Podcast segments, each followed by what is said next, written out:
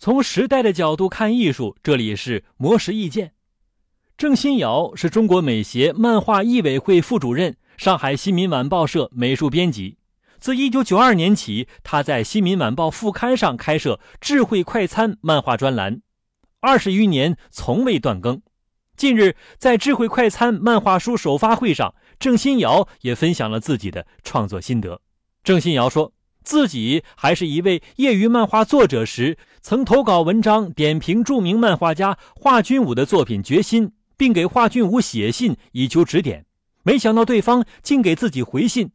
信中一句“幽默的最高境界是一种哲学道理”，更是让郑新瑶豁然开朗，对漫画的认识超越了搞笑逗趣的定位，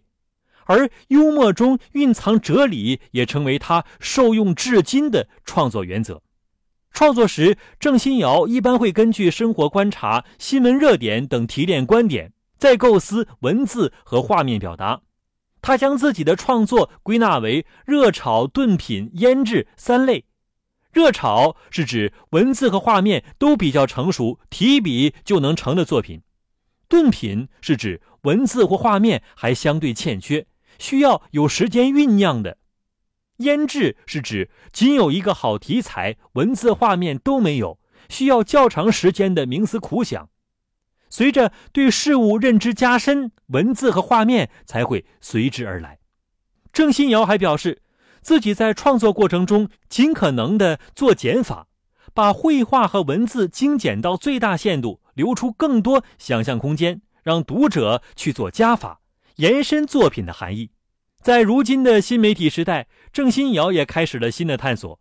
借助技术将静态漫画变成动图，丰富了表现形式。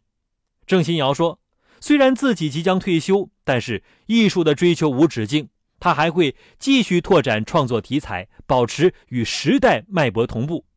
以上内容由模式意见整理，希望能对您有所启发。模式意见每晚九点准时更新。